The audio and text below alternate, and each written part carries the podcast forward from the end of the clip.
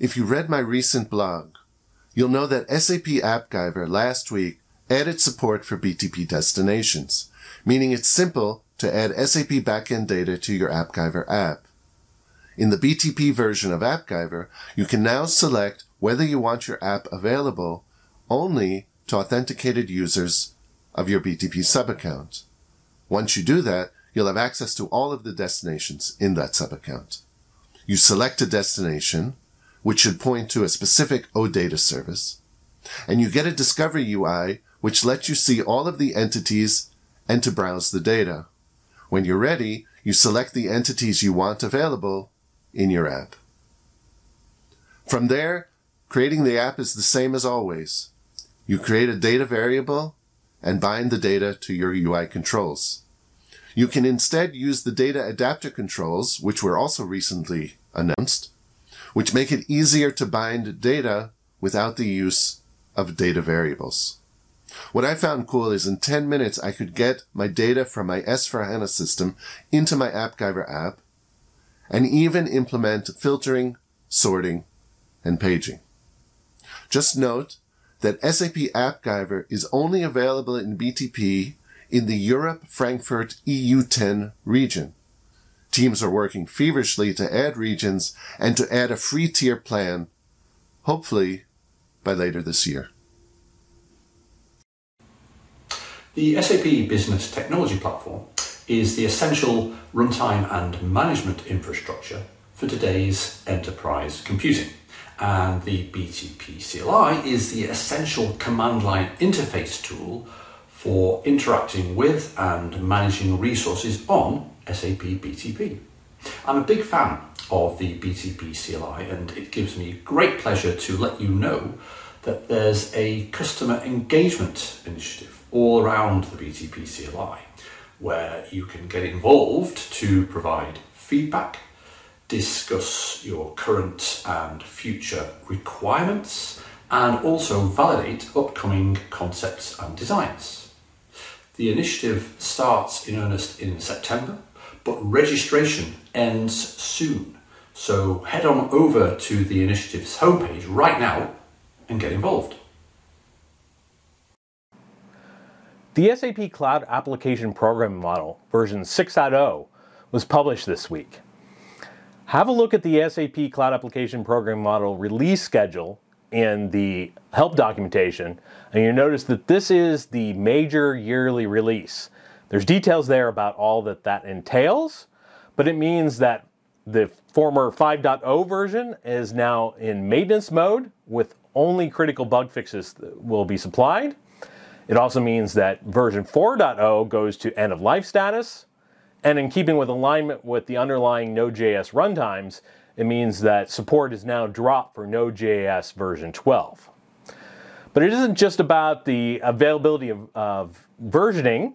There's also lots of great new functionality that's available I could only pick out a few of the highlights. Be sure to refer to the release notes that are available in the packages themselves and on the help documentation site for full details. But a couple that I picked out were the ability now, in addition to importing service definitions with EDMX, we can now import open API definitions as well. The formerly experimental GraphQL support moves into an early general availability status and is now part uh, delivered as a separate package that you can bring into your project under the at SAP forward slash CDS GraphQL. And all the instructions of how to use this new package are available in the README uh, of the package in npm. And finally, the Cloud Application Programming Model now has new functionality to help you deploy your applications to Kyma and Kubernetes. There's a new command, CDS add Helm, which will add Helm charts to your project, as well as a new develop, a deployment guide coming soon to the online help. So, as always, check out the full release notes for all the other great new functionality that we didn't have time to tell you about.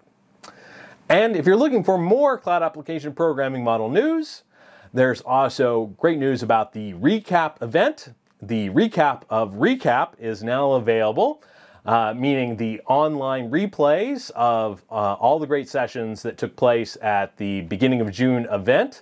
Uh, are available for you to view. So if you missed any of recap eventually, go ahead and check out those, uh, those recordings. Welcome to July, the start of the SAP Community Spotlight Month for the SAP BTP Kyma runtime. This month is all about the Kyma runtime and cloud native technologies like Kubernetes and containerization.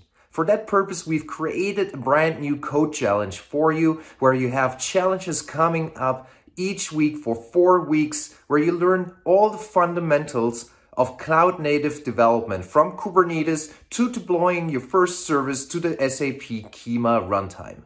In order to join and participate the code challenge and the SAP Community Spotlight Month, you can check out the blog post in the description below and join us in the group section of the SAP community.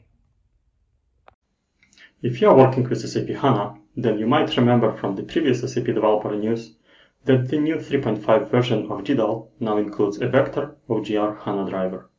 GDAL is an open source translator library for geospatial data formats, and it comes with a variety of useful command line utilities for data translation and data processing. This week, I published two blog posts with more details and some practical tips. In the first one, I shared some examples of using SAP HANA with GDAL software, like importing geospatial data from a file in the Google Earth KML format. In the second one, I explained the steps to build GDAL binaries, including OGR SAP HANA driver, and I shared some practical notes from my experience of building them. Hopefully you find this post helpful, and I'm looking forward to you sharing your examples using the software and your comments on the build process.